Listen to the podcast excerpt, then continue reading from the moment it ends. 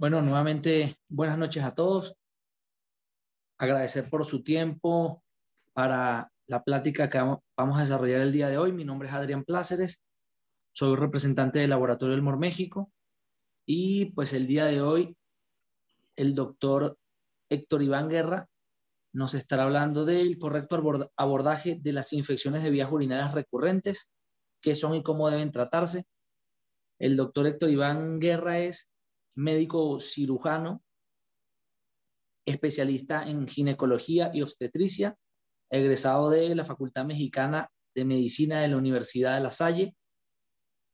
Tiene especialidad en ginecología y en obstetricia en el Hospital Ángeles México, eh, diplomado en colposcopía y patología del tracto genital inferior, cirugía de mínima invasión de la Universidad Autónoma de México. Es médico adscrito a la Clínica Reina Madre de la sucursal de Patriotismo y adicionalmente es miembro de la Asociación Mexicana de Menopausia y Climaterio también. De igual forma es miembro del Colegio del Hospital Ángeles México. Eh, doctor Héctor, pues adelante, los micrófonos son suyos y un gusto tenerlo acá con nosotros. Mi querido Adrián, muchísimas gracias por la presentación. Un placer estar esta noche de viernes con ustedes. Hoy vamos a hablar de un tema bastante interesante que es la infección de vías urinarias recurrentes, qué son y cómo deben de tratarse. Los objetivos de esta plática es que recordemos un poco acerca de cómo se clasifican las infecciones de vías urinarias, cómo se clasifican las infecciones de vías urinarias recurrentes, el panorama actual que hay en el mundo acerca de esta patología. Vamos a hablar un poquito acerca también de la resistencia bacteriana con los agentes que principalmente usamos día a día en la consulta. ¿Cuáles son los factores de riesgo que debemos de tener siempre en cuenta para sospechar acerca de una infección de vías urinarias recurrentes? ¿Cómo debemos abordar a la paciente que tiene infección de vías urinarias recurrentes? ¿Y cuáles son los tratamientos de primera línea para la misma? Pero sin olvidar todo lo que es la prevención de las infecciones de vías urinarias. Para empezar, me gustaría que recordáramos que las infecciones de vías urinarias se clasifican en simples o no complicadas y en complicadas. En esta charla vamos a enfocarnos acerca de las infecciones de vías urinarias simples, de la cistitis simple recurrente. Para empezar, me gustaría que recordáramos también que las infecciones de vías urinarias simples son aquellas que van a ocurrir en un paciente sano, en donde aparentemente no tenemos ninguna anomalía estructural ni funcional del tracto urinario. Y aquí quiero que recordemos también que las infecciones de vías urinarias simples y no complicadas van a incluir tanto el tracto inferior, que propiamente es la cistitis, pero también van a incluir el tracto superior como las pielonefritis, porque muchas veces hay cierta confusión en donde se cree que cuando una infección renal es una infección de vías urinarias complicada. Sin embargo, cuando ya son pielonefritis de repetición, ahí sí las consideramos como complicadas. Las infecciones de vías urinarias complicadas pues son pacientes que tienen ya desde alteraciones estructurales como cistoceles, divertículos, fístulas, pacientes que han estado ya con sondas, catéteres o han estado con alguna infección nosocomial o son pacientes que han tenido o están cursando con la recuperación de una cirugía. También pacientes que tienen disfunción miccional, ya sea reflujo vesicuretral, tienen enfermedades neurológicas, principalmente la neuropatía eh, neurogénica secundario a diabetes, la disfunción del suelo pélvico en pacientes que se encuentran en la posmenopausia o pacientes que quedan con residuos altos posterior a la micción o pacientes que tienen también incontinencia ya sea urinaria o de esfuerzo.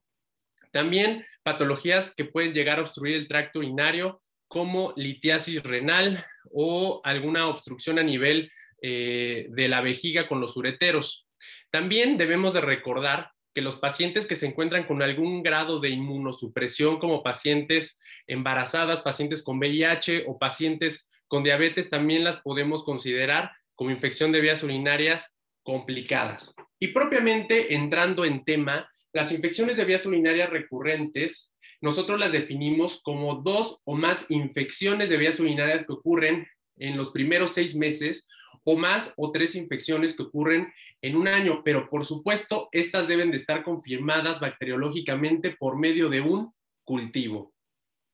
Y dentro de las infecciones urinarias recurrentes, nosotros tenemos que identificar cuál es la causa de esta recurrencia, porque pueden ser las recurrencias secundarias a una reinfección que por lo general es causada por un organismo diferente o puede ser causada por el mismo organismo, pero debe de estar dentro de las primeras dos semanas de haber concluido el tratamiento. Y la persistencia es aquella que ocurre después de dos semanas de haber iniciado el tratamiento y resulta un cultivo positivo y principalmente en este caso es originario de la misma bacteria. Debemos de recordar aquí también que las reinfecciones por lo general vienen de un sitio externo a la vía urinaria y la persistencia por lo general encontramos un foco infeccioso dentro de la vía urinaria que nos puede generar esta persistencia. La mayoría de las infecciones recurrentes debemos recordar que son reinfecciones. Hasta el 95% de los casos son reinfecciones. Y cuando viene la reinfección, en la mayoría de los casos, se va a manifestar como una cistitis simple aguda. Pero ¿cómo, eh, eh, ¿cómo nos encontramos en nuestro país? Recordar que dentro de las principales causas de morbilidad en nuestro país, hablando desde el punto de vista infeccioso, en primer lugar tenemos las infecciones respiratorias, en segundo lugar, tenemos las infecciones gastrointestinales. Y en tercer lugar, vamos a tener las infecciones de vías urinarias. Las infecciones de vías urinarias recurrentes, quiero eh, que hagamos énfasis, que no tienen nada que ver con el nivel socioeconómico, con la raza o etnia en la que pertenezca la mujer. También puede ocurrir en pacientes de todas las edades, no solamente en pacientes que se encuentran ya en la perimenopausa o en la posmenopausa. Puede ocurrir a cualquier edad. Se considera que hasta el 60% de las pacientes van a cursar por lo menos con un cuadro de cistitis aguda a lo largo de su vida. Y de este 60%, hasta el 40% puede llegar a presentar un nuevo episodio adicional a lo largo de su vida. Y de estas pacientes que tienen un episodio adicional, hasta el 50% pueden tener cistitis recurrentes, múltiples episodios recurrentes a lo largo de su vida. Entonces, esto ¿A qué conlleva? Pues obviamente alrededor del mundo, pues es un gasto impresionante. Se gastan miles de millones de dólares al año al tratar este tipo de infecciones. En Estados Unidos tan solo se gastan cerca de 2 mil millones de dólares al año para tratar este tipo de patologías. Esto lo hace una enfermedad prevalente y bastante costosa. La incidencia en el mundo no se sabe con ciencia cierta porque existen también muchas definiciones de la cistitis recurrente. ¿Y cuál es la problemática de todo esto? Además de que en el mundo se gasta una gran cantidad de dinero con la cuestión del tratamiento de este tipo de infecciones, el problema actual, no solamente en nuestro país, sino en el mundo, es el uso indiscriminado de antibióticos. Desde que el médico prescribe terapias inadecuadas, con dosis errónea, el tiempo de tratamiento es erróneo, o incluso en algunos casos llegamos a indicar antibióticos erróneos que no están indicados para las infecciones de vías urinarias. Y si a esto le unamos la falta de adherencia por parte del paciente, pues incrementa impresionantemente la resistencia antimicrobiana, incluso a tratamientos de primera línea. Y esto puede complicar aún más el tratamiento de nuestras pacientes. Debemos de recordar que la definición de bacterias multiresistentes es cuando encontramos bacterias que son resistentes a por lo menos a tres grupos de antibióticos. Y la panresistencia es la resistencia a todos los antibióticos que se encuentran en los antibiogramas ordinarios o convencionales. También debemos de recordar que actualmente tenemos un incremento de las cepas productoras de betalactamasa de espectro extendidos, que es propiamente el E. coli En los años 90 empezó a haber un, un auge en el aumento de este tipo de cepas. Y recordar que este tipo de bacterias hidrolizan el anillo betalactámico propiamente de los betalactámicos. Y en la actualidad se considera que hasta el, eh, hasta el 31% de las infecciones adquiridas en la comunidad de vías urinarias son a causa de bacterias gram negativas, betalactamasas de espectro extendido. Y en nuestro país, ¿cómo estamos con la cuestión de la multiresistencia y la panresistencia? Bueno, se considera que de todos los urocultivos que se analizan estadísticamente, hasta el 22% de estos urocultivos tienen multiresistencia y el 0.5 es por bacterias que tienen panresistencia. Dentro de los principales agentes causales, tenemos que E. coli pues arrasa con todo y hasta el 90% de los casos de infecciones de vías urinarias pues son causadas por esta bacteria. En segundo lugar, pues tenemos a Staphylococcus apophyticus, Klebsiella pneumoniae, Proteus mirabilis, y ya en casos eh, más escasos son secundarios Pseudomonas aeruginosa e incluso por Candida albicans.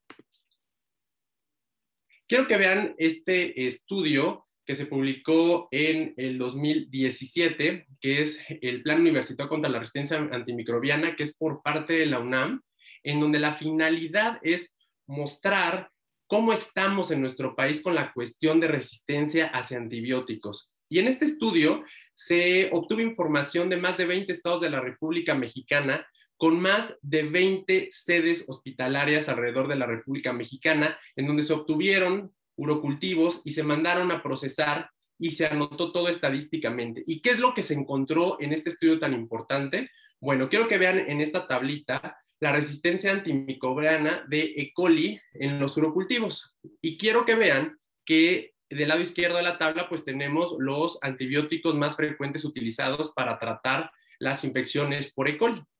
Y quiero que vean que la ampicilina tiene una resistencia de hasta el 82% de los urocultivos tenía resistencia de E. coli hacia ampicilina y la ampicilina es un antibiótico que normalmente utilizamos prácticamente todos los días. Pero quiero hacer énfasis con la ampicilina, que la ampicilina actualmente no debería ser un tratamiento de primera línea para el tratamiento de E. coli debido a la, a la, a la creciente resistencia bacteriana por parte de E. coli.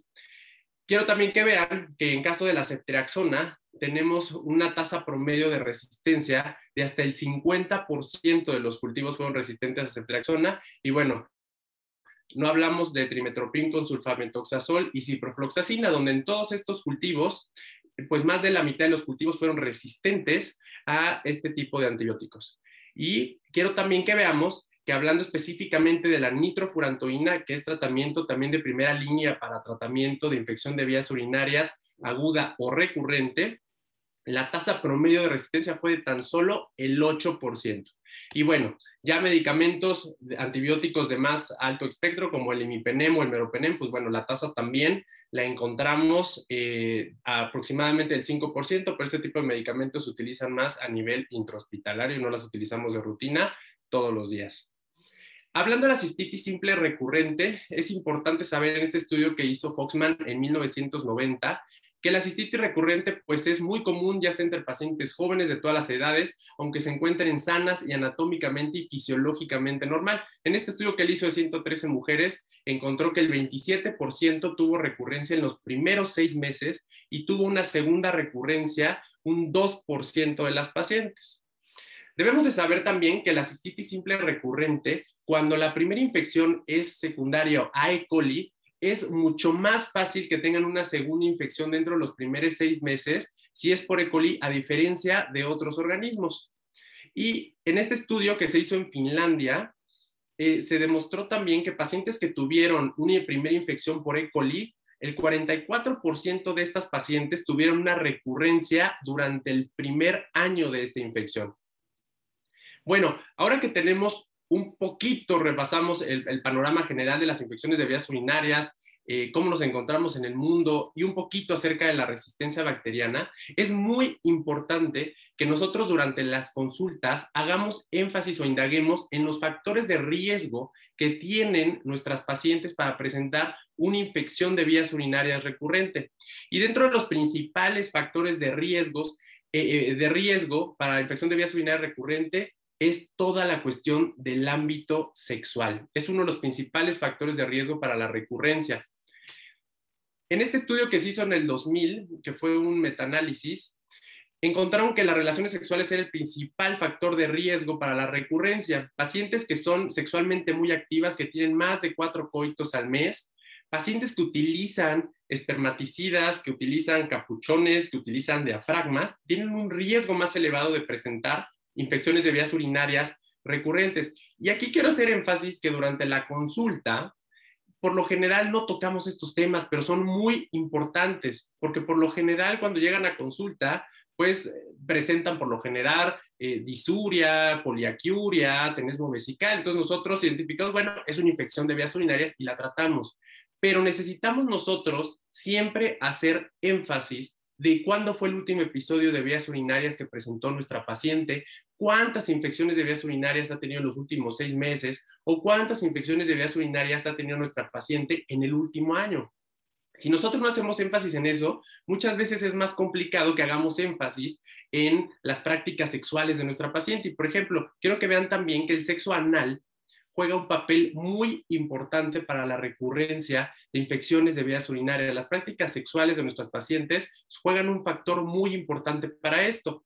Pacientes también que iniciaron con infecciones de vías urinarias antes de los 15 años de edad o pacientes que tienen antecedentes con madres con infecciones de vías urinarias también es un factor de riesgo importante. Entonces aquí podemos identificar que puede llegar a haber también un factor genético que puede predisponernos a tener infecciones de vías urinarias con mayor recurrencia. Y dentro de estos factores de riesgo, quiero eh, que vean que hay pacientes que son consideradas que se encuentran en un estado secretor y pacientes que se encuentran en un estado no secretor. Y esto corresponde a si presentan o tienen la expresión de los antígenos ABH en la superficie de todos, eh, prácticamente la mayoría de los sistemas, del sistema urinario, del sistema gastrointestinal, del sistema pulmonar. Recordar que los antígenos AB y los antígenos de Lewis no solamente los vamos a encontrar en las células sanguíneas y nos van a determinar el grupo sanguíneo, sino que estas también se expresan en gran parte de los tejidos y mucosas en el organismo. La función de estos eh, antígenos, pues es la producción de glicolípidos y glicoproteínas a nivel de las mucosas. ¿Y qué nos va a generar la expresión de estos genes en las mucosas? Uno, que disminuya la frecuencia de adherencia bacteriana y que aumente la cantidad y las concentraciones de inmunoglobulina local, sobre todo IgA a nivel de las mucosas. Se ha visto en diversos estudios que pacientes que tienen infecciones de vías urinarias de repetición expresan un fenotipo no secretor. Pacientes que tienen un estado no secretor, como comentamos, evidentemente no se va a expresar en las mucosas y en los tejidos y va a aumentar la adherencia bacteriana y disminuir las concentraciones locales de inmunoglobulina A. ¿Y qué va a generarnos? Pues el aumento de la susceptibilidad a muchos de los patógenos causantes de las infecciones de vías urinarias. RAS en el año 2000 hizo un estudio para tratar de determinar también en pacientes posmenopáusicas que aparentemente eran sanas, que tenían cistitis recurrente, cuáles eran los principales factores que les predisponían a infecciones recurrentes y vio que la incontinencia urinaria era de los principales factores que se encontraban presentes en estas pacientes. Pacientes que tenían eh, prolapso vesical y pacientes que quedaban con orina residual eran factores muy importantes para la recurrencia. Debemos también de recordar que dentro de la patogénesis de la cistitis recurrente principalmente va a ser por vía ascendente. El principal sitio donde pueden eh, ascender los patógenos a vía urinaria es de vagina, después del área periuretral y después de origen rectal. Ya en, ocasiones menos frecuentes podemos también tener diseminación hemática o diseminación linfática, pero la vía ascendente sigue siendo la principal vía de contagio para una infección de vías urinarias. Ahora, el abordaje diagnóstico, lo que comentábamos, para nosotros poder confirmar el diagnóstico de una infección de vías urinarias recurrente, primero debemos de tener la sospecha y debemos de hacer un interrogatorio dirigido para saber si esta paciente tuvo previamente infecciones de vías urinarias y estamos ante una infección de vías recurrentes. Y recordar nuevamente que la cistitis recurrente son dos o más infecciones en los primeros seis meses o tres o más infecciones en un año. Entonces, lo primero es distinguir si nuestra paciente tiene recurrencia. Una vez que sabemos que nuestra paciente tiene infecciones recurrentes, debemos identificar si nuestra paciente está cursando con una reinfección o persistencia. Y como comentamos previamente, recordar que la mayoría de las infecciones recurrentes son secundarias a reinfecciones. El diagnóstico clínico, pues bueno, como todos sabemos, pues puede llegar a ser bastante obvio. Llega la paciente y tiene disuria, poliuria, polaquiuria, urgencia urinaria, tiene dolor suprapúbico o tiene tenesmo vesical y por lo general es de inicio agudo. El examen general de orina principalmente lo podemos utilizar, por supuesto, para confirmar el diagnóstico, pero por lo general es de utilidad en, en, casos donde los síntomas son muy inespecíficos o son muy crónicos, pues bueno, nos podemos ayudar desde un examen general de orina o en su defecto una tierra reactiva si nosotros lo tenemos disponible en el consultorio. ¿Y qué pasa con los urocultivos? Lo ideal es que le realizáramos urocultivo a todas nuestras pacientes. Sin embargo, lo que nos recomiendan las guías es que en una infección primaria no complicada, pues no es necesario hacer un urocultivo. ¿En qué casos sí debemos de realizar un urocultivo? En casos de recurrencia o en casos donde nuestros pacientes tienen ya una infección de vías urinarias complicada. Pero ojo, siempre que pidamos un urocultivo, siempre lo debemos de pedir con un antibiograma. Y siempre debemos de tener en cuenta si nuestra paciente tiene algún factor de riesgo para resistencia a alguno de los, de los antibióticos mucho más comunes que se utilizan día a día. ¿Y qué factores de riesgo son los que nosotros debemos de tener siempre en cuenta para sospechar que nuestra paciente pudiera tener alguna resistencia a los antibióticos de primera línea? Bueno, pues pacientes que en los últimos tres meses tuvieron alguna infección de vías urinarias y tuvieron en el, en el urocultivo eh, organismos gram negativos multiresistentes, pacientes que estuvieron hospitalizados previamente o estuvieron incluso en unidad de terapia intensiva, es muy probable que estos pacientes tengan eh, microorganismos resistentes a múltiples tratamientos. Pacientes también que estuvieron bajo antibióticos de amplio espectro como las fluoroquinolonas, trimetropin metoxazol o algún otro betalactámico de amplio espectro, por ejemplo, como la cefalosporina de tercera generación, en el caso de la ceftriaxona, debemos de sospechar que probablemente nuestra paciente pudiera estar ante un patógeno resistente a medicamentos. También pacientes que han estado en países o han viajado a lugares eh, endémicos de, bacterias eh, multiresistentes o con alto grado de resistencia antimicrobiana. Bueno, entonces, todos estos factores de riesgo debemos de tenerlos en cuenta para que nosotros podamos tomar también la decisión de qué tipo de medicamento es el que debemos de dar, pero siempre basado en un cultivo con un antibiograma.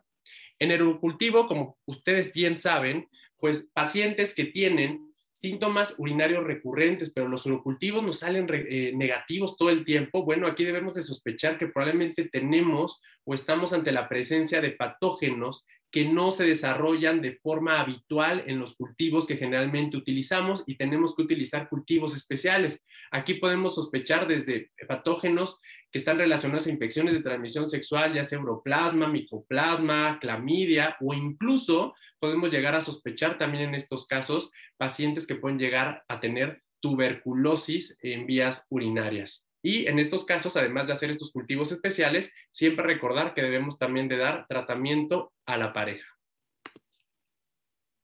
Los estudios de imagen los reservamos principalmente cuando nosotros tenemos la sospecha de que nuestra paciente puede llegar a, alguna, tener alguna alteración estructural o anatómica que pueda estar generando que tenga estas infecciones de vías eh, urinarias recurrentes todo el tiempo y podemos hacer uso, obviamente, radiografías de abdomen, ultrasonidos eh, renales, ultrasonidos pélvicos, estudios como urografía excretora o incluso llegar a la cistoscopía. ¿En qué casos utilizamos principalmente estos estudios de imagen? Como, eh, acabamos de comentar, pacientes que tienen infecciones recurrentes todo el tiempo. Cuando nosotros llegamos a detectar, en el caso, por ejemplo, de Proteus, que lo llegamos a aislar en, en los cultivos, aquí debemos de tener también la sospecha de que probablemente nuestra paciente tiene litiasis renal. Recordar que Proteus es una bacteria que se encuentra principalmente en los cálculos de estrubita. Entonces, esto nos puede hacer llevar a que nosotros realicemos algún otro estudio de extensión para poder detectar si nuestra paciente tiene litiasis renal, por ejemplo. Pacientes que durante el interrogatorio tienen antecedentes de cálculos renales o pacientes que están con hematuria persistente después de haber dado un antibiótico específico, pacientes que tienen incontinencia urinaria o prolapso genital, está totalmente indicado hacer algún otro estudio de extensión. Esto es muy importante porque las medidas de prevención nos van a ser muy útiles, sobre todo para tratar de disminuir la exposición del paciente hacia los antibióticos.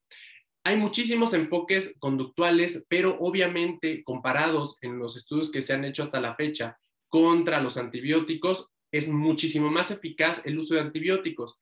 Sin embargo, el número de efectos o eventos secundarios que podemos llegar a tener con los antibióticos pues es mucho más alto. Entonces, todo lo que son medidas preventivas debemos siempre de utilizarlo.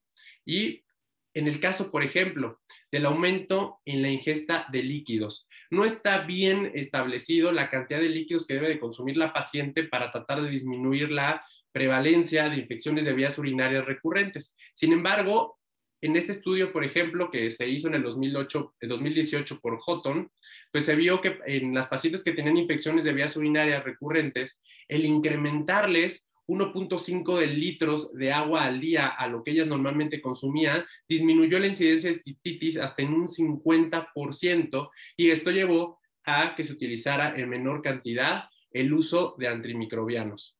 Lo mismo en otro estudio que se hizo en el 2020 fue un metaanálisis para estudiar el aumento de la ingesta de líquidos y eh, la disminución del riesgo de recurrencia de cistitis. Y lo que se vio es que, pues sí, el aumento de la ingesta de líquidos redujo la recurrencia de cistitis en los primeros seis meses. Se cree que teóricamente lo que hace es ayudar a diluir y eliminar la bacteria si nosotros ingerimos grandes eh, cantidades de agua. ¿Qué hay acerca de la micción poscoital? En ocasiones se cree que si se realiza una micción después del coito, esto nos podría ayudar a disminuir el riesgo de presentar alguna infección de vías urinarias. Sin embargo, en varios estudios que se han hecho uh, relacionados a la micción poscoital, no se ha demostrado que disminuya la incidencia de las infecciones recurrentes. También es muy importante recordarle a la paciente que la higiene también juega un papel muy importante para la eh, reducción de infecciones de vías urinarias recurrentes. Recordar siempre que la forma en que deben de realizar el aseo es de adelante hacia atrás para prevenir justamente la contaminación de bacterias que vienen propiamente de la región anal. Este tema es bastante interesante porque también los estrógenos tópicos en pacientes posmenopáusicas juegan un papel muy, muy importante. Quiero que recordemos que las pacientes que se encuentran en la posmenopausia, por la cuestión de la reducción de la cantidad de estrógenos, comienzan con atrofia vaginal y la atrofia vaginal predispone desde infecciones vaginales recurrentes hasta infecciones de vías urinarias recurrentes.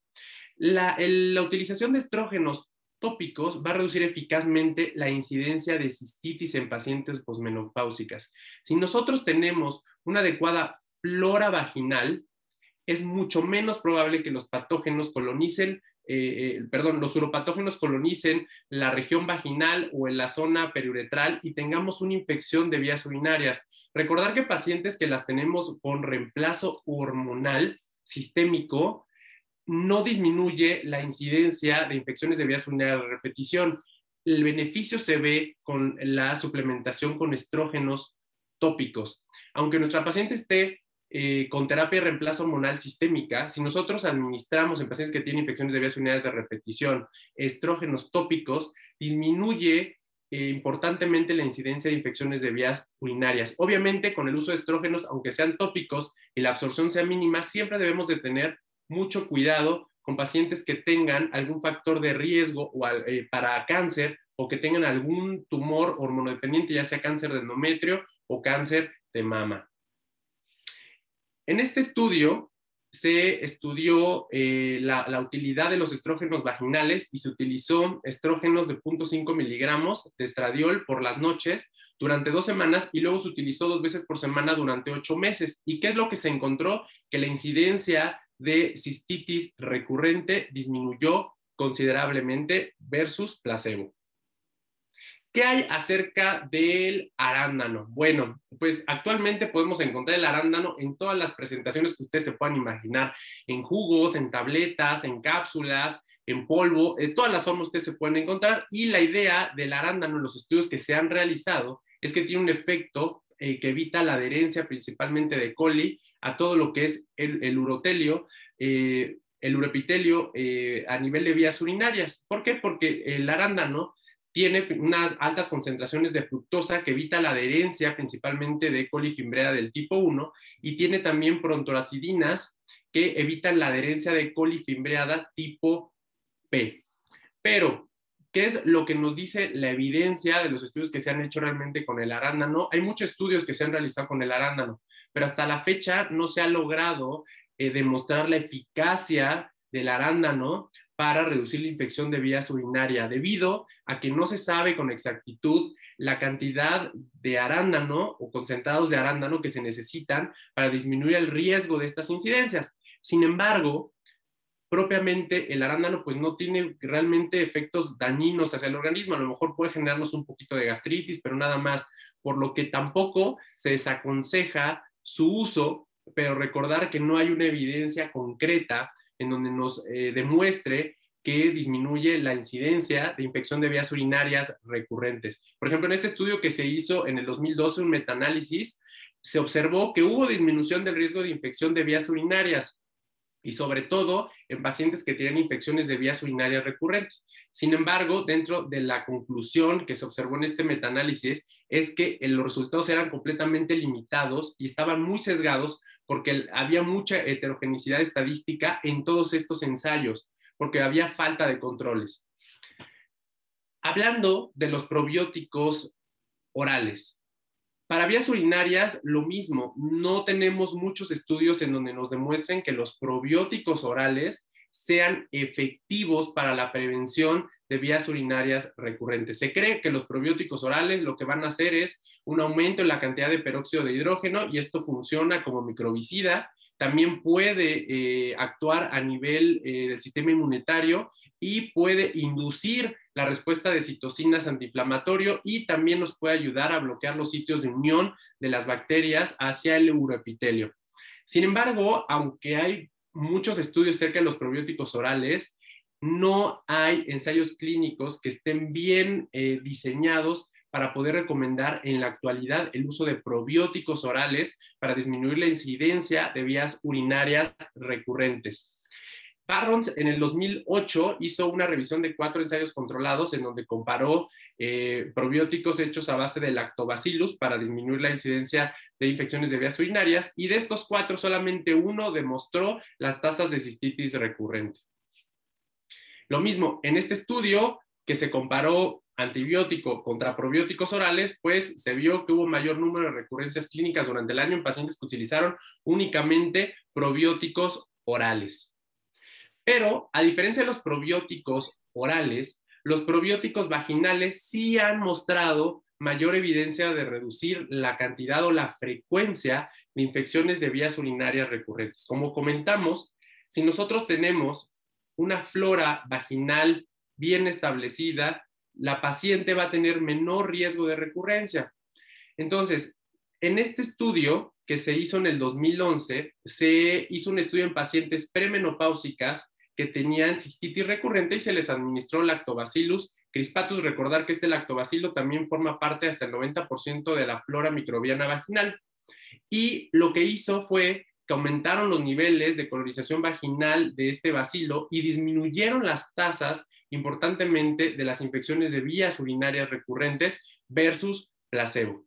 Tenemos otros medicamentos que podemos llegar a utilizar y que seguramente hemos leído en la literatura que también puede ayudar a disminuir el riesgo de las infecciones de vías urinarias, como la metenamina. En este estudio de metaanálisis que se hizo, pues realmente eh, tampoco hubo, eh, tampoco se demostró que ayudara a disminuir el riesgo de infección de vías urinarias recurrentes. La demanosa, recordad que es un monosacárido que también interfiere con la adhesión de las bacterias no desaconsejamos ninguna de las medidas preventivas que acabamos de ver, pero debemos de tener bien en cuenta que los datos publicados de todas estas eh, medidas de prevención, pues no ha demostrado que realmente disminuya la recurrencia de vías urinarias, pero siempre debemos de aconsejarlo, sobre todo para disminuir la cantidad de antimicrobianos que nosotros podemos llegar a administrar.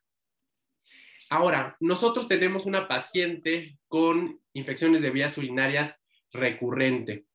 Para eso vamos a utilizar también como eh, parte del tratamiento, pues una profilaxis antimicrobiana. Y esto se va a utilizar en pacientes que tienen cistitis simples recurrentes. Y eh, acuérdense siempre que antes de utilizar un eh, tratamiento antimicrobiano debemos siempre de ver la sensibilidad antibiótica que tienen nuestros uropatógenos para no favorecer, uno, que nuestra paciente se complique y dos, para favorecer a que haya mayor cantidad de resistencia bacteriana. Para la profilaxis antimicrobiana nosotros tenemos dos esquemas. Tenemos la profilaxis antimicrobiana continua y tenemos la profilaxis postcoital. Hablando de la profilaxis continua, debemos de recordar que esta se utiliza cuando nuestros episodios de cistitis recurrente no tienen ninguna relación con la actividad sexual.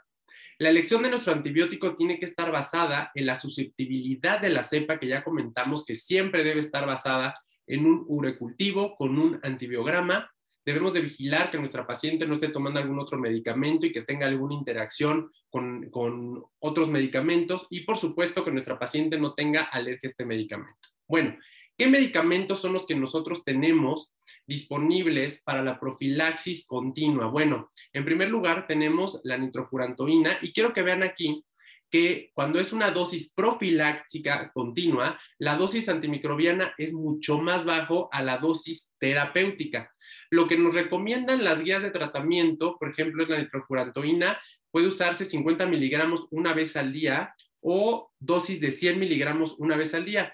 También nos recomiendan que podemos utilizar trimetoprim con sulfametoxazol, la trimetroprima, cefalexina, podemos utilizar cefaclor o incluso la fosfomicina. Por lo general, cuando utilizamos una profilaxis continua, puede ser incluso de 6 a 12 meses de duración. Ahorita vamos a hablar de eso un poquito más adelante.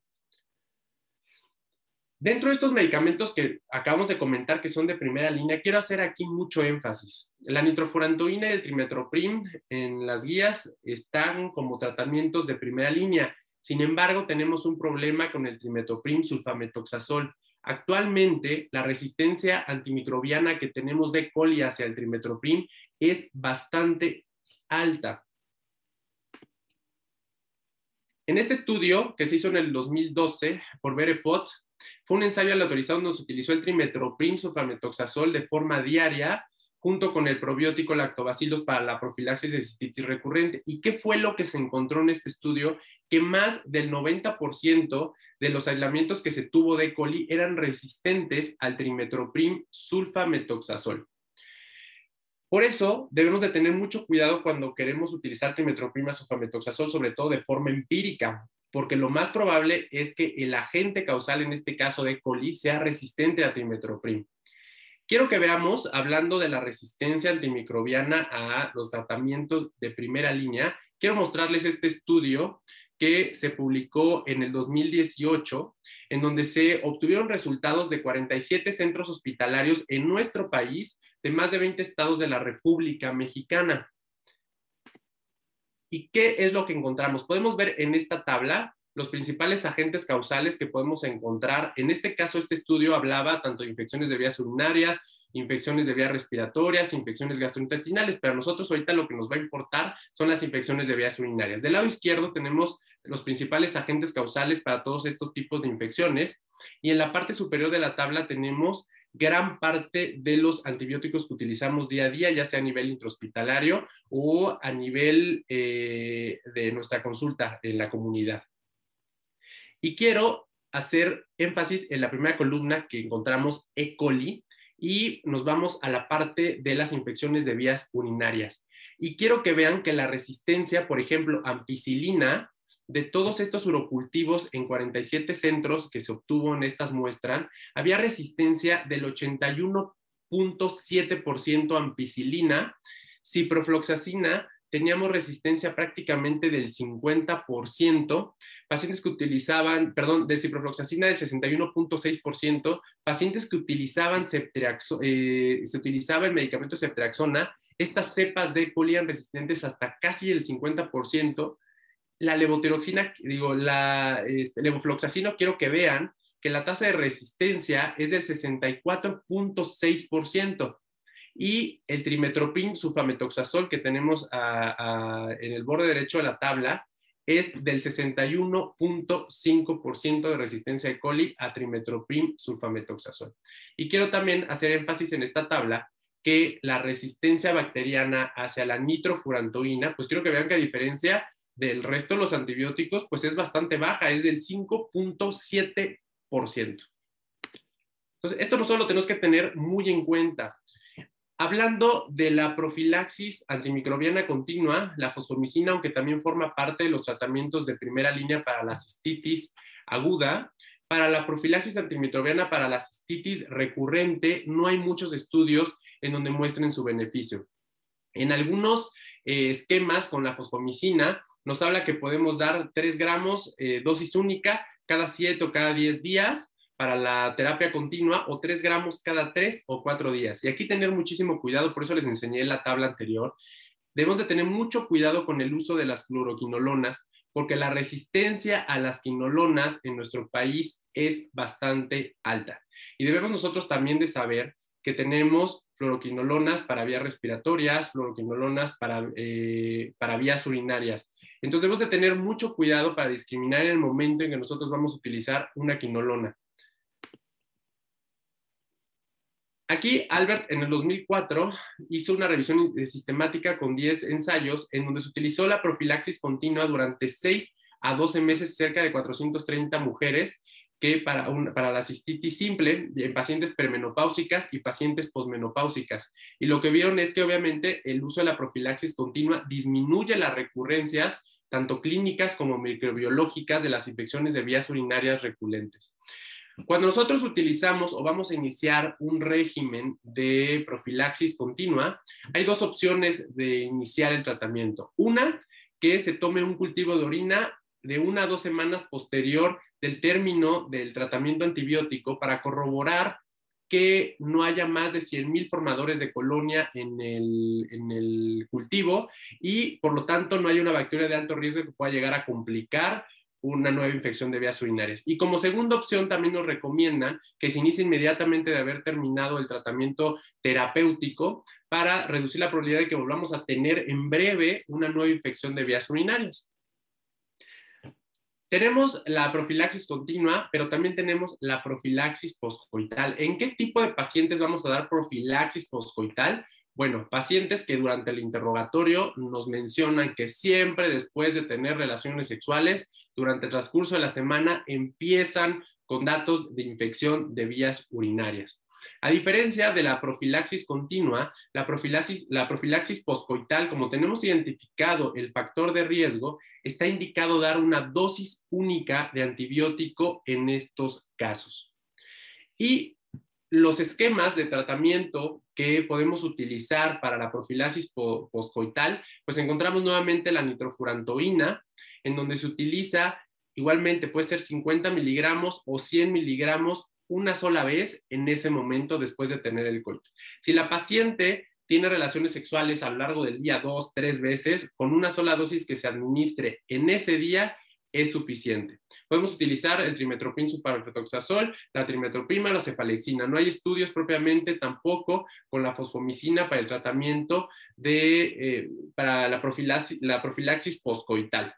Y dentro de la profilaxis poscoital tenemos un estudio que se hizo en los años 90 en donde se vio que la tasa de recurrencias de, eh, en cuestión de pacientes que tienen riesgo de infección de vías urinarias secundario a eh, el acto sexual disminuyó considerablemente las tasas de infección al utilizar profilaxis poscoital.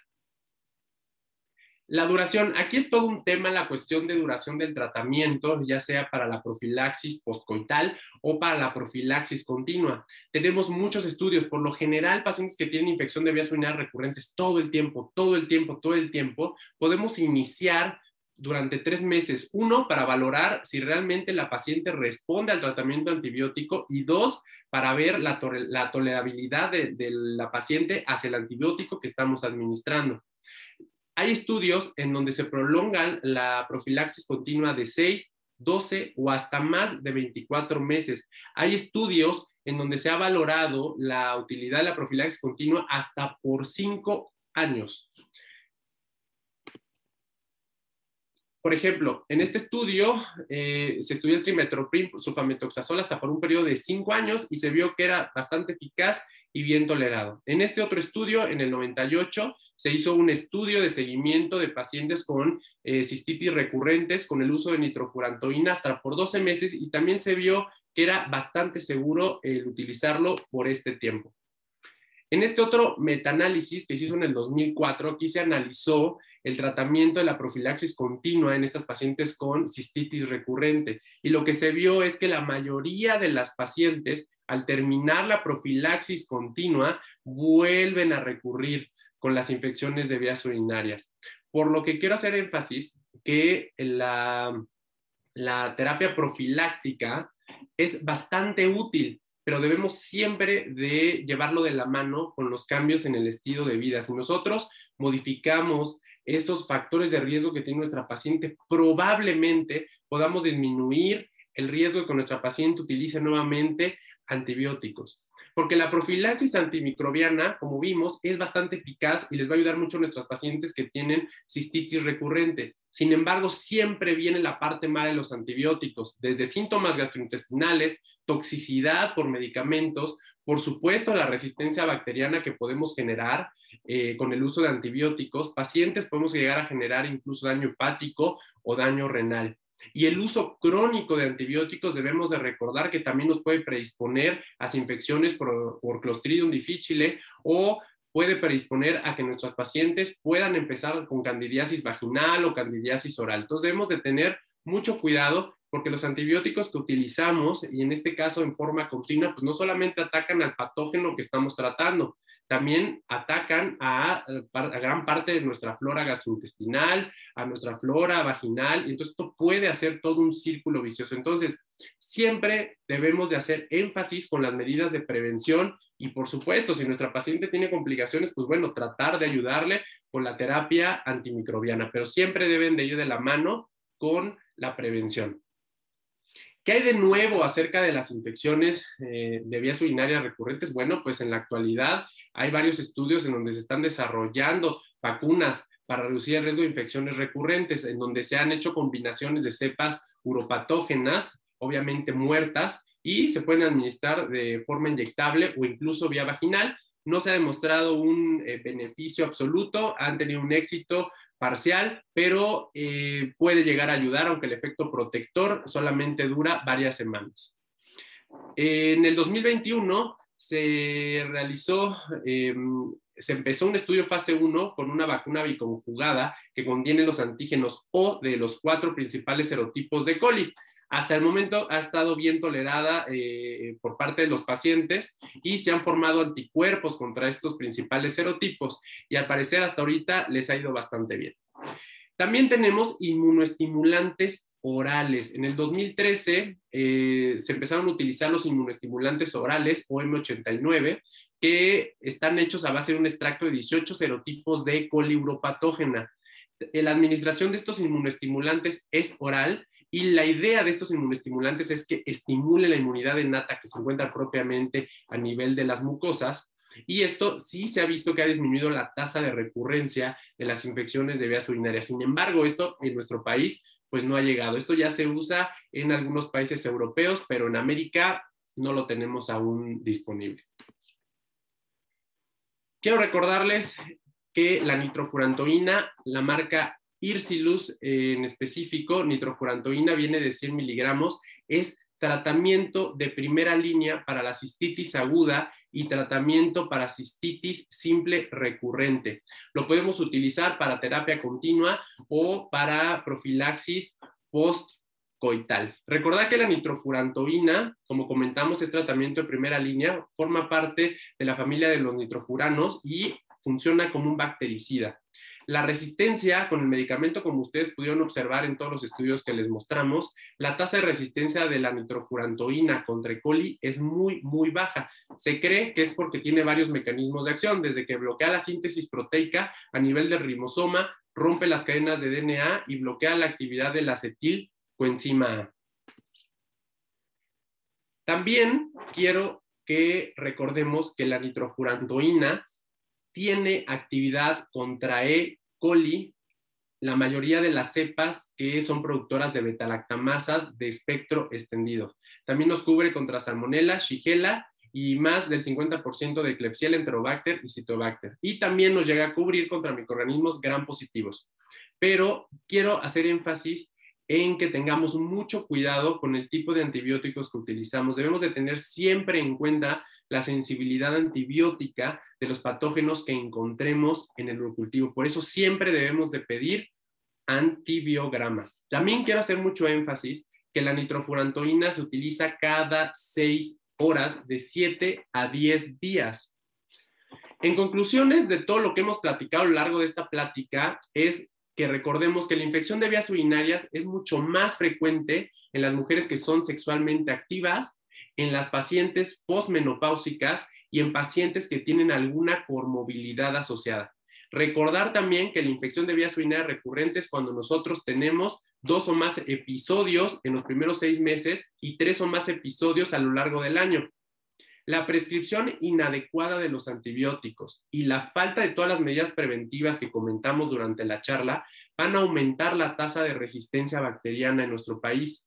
La detección oportuna y la prescripción racional de antibióticos, que va siempre acorde con la sensibilidad en el antibiograma, y la implementación de las medidas preventivas y los esquemas de profilaxis van a disminuir la recurrencia y las complicaciones de nuestras pacientes. Siempre nuevamente debemos de realizar urocultivo en todas las pacientes que tengan una infección de vías urinarias recurrentes y siempre debemos de eh, discernir eh, si es una reinfección o si es una persistencia la que tenemos. Recordar también lo que vimos, todas las medidas este, no farmacológicas y farmacológicas, como el arándano, el uso de estrógenos vaginales, probióticos, acidificantes, aditivos urinarios, entre otros que tenemos disponible, podemos utilizarlo. La, la idea es que nuestra paciente tenga menos episodios de vías urinarias durante el año. El fenómeno de multiresistencia y la panresistencia y la aparición de bacterias de betalactamasa de espectro extendido, así como carbapepenasas, se ha incrementado porque nosotros no discernimos entre los antibióticos y la sensibilidad que tenemos en nuestro país. Tenemos que tener mucho cuidado el uso de trimetoprim sulfametoxazol, aunque forma parte del tratamiento de primera línea en las guías de tratamiento en nuestro país. Asimismo, como las quinolonas, debemos tener mucho cuidado porque como vimos en, esta plática, la tasa de resistencia de coli a trimetoprim sulfametoxazol y a las quinolonas es muy alta. Recordar también que la fosfomicina, aunque forma parte también del tratamiento de primera línea, como eh, para infecciones eh, de vías urinarias agudas, no se ha demostrado el beneficio de la fosfomicina en el tratamiento de infección de vías urinarias recurrente. Recordar que la nitrofurantoína es tratamiento de primera línea para el manejo de infecciones de vías urinarias simples y recurrentes. Siempre, para nosotros tratar siempre una infección de vías urinarias recurrentes, siempre debemos de, basarnos en nuestro urocultivo y en la sensibilidad antibiótica. Nosotros podemos utilizar cualquier otro complemento como medida preventiva para una nueva infección de vías urinarias, pero siempre debemos de basarnos en el reporte de nuestro antibiograma, siempre.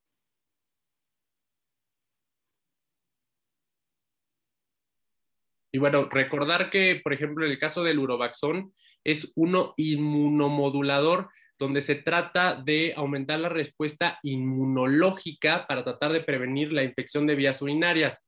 Lo podemos utilizar. La idea siempre, como comentamos a lo largo de la plática, es tratar de ayudar a nuestra paciente para que como último recurso utilicemos la terapia antimicrobiana. Así que pueden estar recomendados, no están formalmente recomendados en las guías de tratamiento, pero bueno, hay varios estudios en donde se ha demostrado la utilidad, en otros estudios no se ha demostrado utilidad. La, utilidad no es muy concluyente, pero bueno, se puede llegar a utilizar sin ningún eh, comenta el doctor Manuel Mendoza Valle, felicidades al laboratorio al doctor ponente por traer estos temas de interés médico, una extensa felicitación y una pregunta. ¿Recomendaciones farmacológicas y no farmacológicas se pueden indicar en pacientes en postración?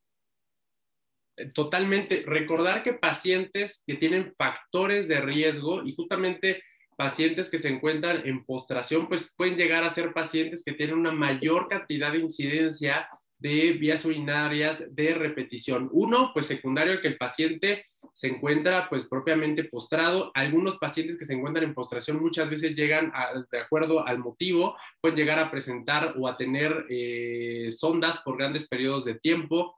podemos tener mayor riesgo de infecciones en caso de mujeres, pues a nivel vaginal. Entonces, aquí todas las medidas de prevención que podamos utilizar con nuestros pacientes les va a ser de muchísima utilidad. Y por supuesto, hay pacientes, sobre todo en pacientes de la tercera edad, que tienen ya síntomas inespecíficos de vías urinarias. Pacientes jóvenes, pues pueden llegar a presentar la sintomatología habitual. Recordar siempre en pacientes que se encuentran en prostaciones porque tienen una comorbilidad de base. Entonces, en este tipo de pacientes debemos de tener mucho cuidado porque pueden ser pacientes que pueden cursar con infecciones de vías urinarias recurrentes. En caso que empiecen con alguna sintomatología o tengamos la sospecha de una infección de vías urinarias, en este caso lo principal, por lo general llegan a debutar con fiebre, es siempre realizar una toma de eh, orina para mandarlo a urocultivo y nuevamente volver a ver la sensibilidad de nuestro patógeno y en caso que tengan una infección recurrente todo el tiempo, podemos obviamente hacer uso de la terapia farmacológica como profilaxis continua.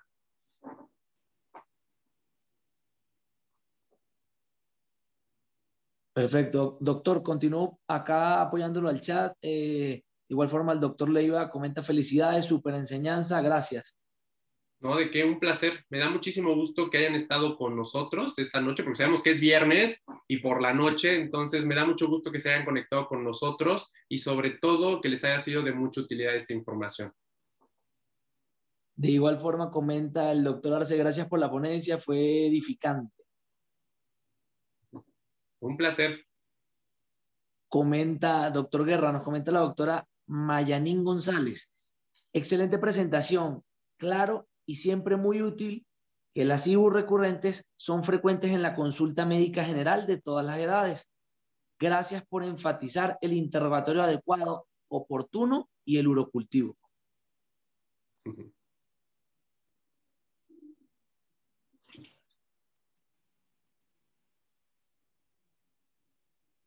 Perfecto, pues si ya no hay otra pregunta, les agradezco nuevamente su tiempo con nosotros. Adrián, muchísimas gracias al Laboratorio Selmor por permitirme estar esa noche con ustedes.